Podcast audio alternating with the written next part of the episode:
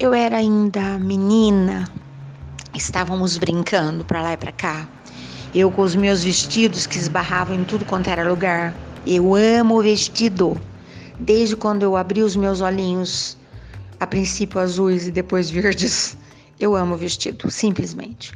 Mas vestido não era uma, uma coisa adequada para brincar no meio da, do jardim, coisas assim. E de repente, do nada, eu comecei a sentir um mal-estar. Tipo um estado febril, mas assim, instantâneo praticamente. E eu fui para casa, estava na casa dos meus avós e era final de ano. E eu falei para minha avó: "Ai, eu tô, eu tô passando mal". Aquele olhar, né, de gente que vive no meio da floresta, que vive no meio da mata, que vive no meio da natureza. Ela chamou meu avô. Falei: "Ai, acho que eu vou morrer", né? Meu avô era chamado para grandes decisões. E ele chegou, olhou, eles não falaram nada. E aí ele saiu perguntando para os meus primos onde vocês estavam brincando. E ele voltou com uma, uma tampinha de lata, é, com uma taturana. Sabe taturana? Você já viu taturana na sua vida?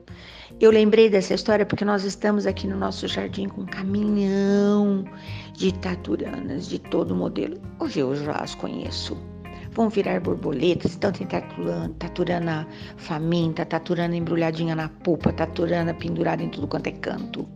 Porque é o momento delas, né? Então, esse, essa história que eu conto era no momento delas. E eu, inadvertidamente, descuidadamente, esbarrei numa taturana que subiu pelo meu vestido e me queimou. Na verdade, ela não fez isso porque ela queria me prejudicar. O tempo me ensinou. Eu apenas interceptei o caminho da coitada, que estava numa busca desesperada pela sua própria liberdade. Ela estava cansada de ser lagarta e ia se defender mesmo, né? E meu avô fez o que eu vou contar agora é forte e impróprio para menores, tá? Mas história é história, eu não posso deixar pela metade. E meu avô esmaguetou a taturana e com todo cuidado retirou aquelas vísceras verdes e passou no meu braço. Eu nojenta, apavorada. Não quero, não quero. Passou aquele, aquele líquido gosmento verde sobre a queimadura e num passe de mágica, todo aquele mal-estar, a febre, a dor, porque é uma dor, parece que o estômago vai, vai sair pela boca, o coração vai sair junto, né? Um mal-estar, de verdade mesmo.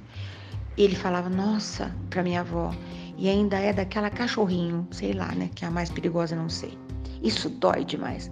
E eu fiquei recuperada e tive a explicação inesquecível desse sábio homem me falando assim: é, estava ali o veneno, mas estava também o remédio, porque na vida, filha, é assim. Tudo é questão de peso, de medida, a dose, né? Se você toma um pouquinho, você se cura, se você se empantura, você, empanturra, você morre. E saiba, isso vale para qualquer coisa. Que de, amor, de dor se morre, de amor também se morre. Faz muito tempo que eu ouvi isso, mas nunca uma mensagem foi tão clara na minha vida como essa, tanto que estou me lembrando agora e compartilhando contigo. Então, se alguma dor está alcançando seu coração, vai lá e dá só uma espiadinha de leve, sabe aquela de pontinha de dedo? Só para saber assim, no pulso, se tá passado do sal, se tá passado do açúcar, se esse feijão ficou muito, muito forte, precisa botar lá dentro uma batata. Sabe, elementos químicos? Sabe balança? Equilíbrio? Entendeu? Não? Ah, vai entender. Tem coisas na vida que demora pra gente entender, né? Mas posso falar? Tudo tem explicação. Tudo tem saída. Tudo tem alternativa, tudo tem prazo de validade. Falei esse ano muito isso, tudo. As coisas incrivelmente maravilhosas e as coisas incrivelmente desastrosas e as coisas incrivelmente incríveis. Se é de bom, aproveite, deguste, celebre. Se não é tão bom assim, respira. Hum, vai passar também. Bom dia boa tarde, boa noite. Hoje eu estive tanto quanto biológica, química, matemática. um pouco de tudo isso, tudo junto e misturado.